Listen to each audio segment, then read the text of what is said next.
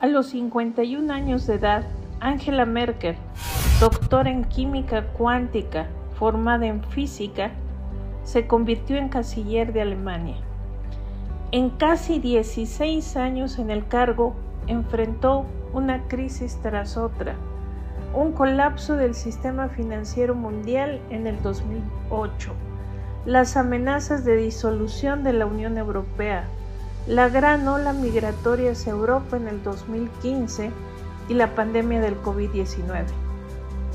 Pero tras un largo mandato, la canciller ya no buscaría una quinta elección para gobernar más allá del 2021.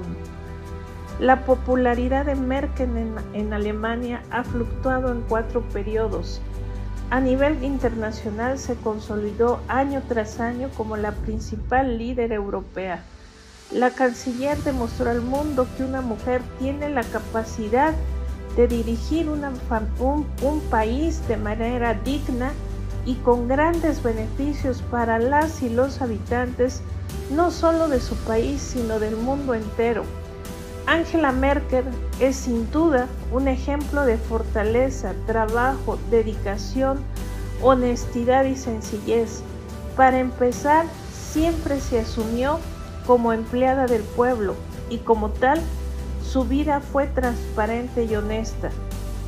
Su forma sobria y pragmática para encarar los retos que exigía su encomienda la colocó en una posición que hoy se reconoce como ejemplo de lo que debe de ser un funcionario público al servicio de los demás.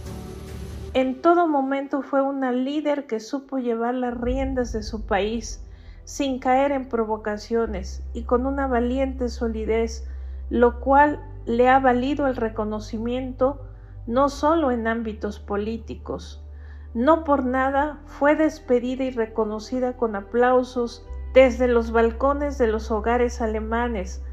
La ovación duró cerca de seis minutos, pero su legado tendrá grandes alcances y perdurará en la historia.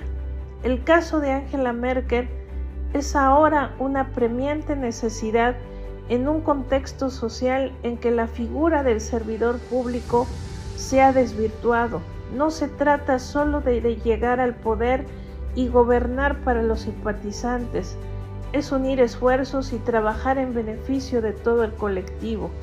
Tampoco se trata de convertirse en un personaje inaccesible que una vez obtenido el voto desconozca las urgencias de quienes lo colocaron en ese puesto.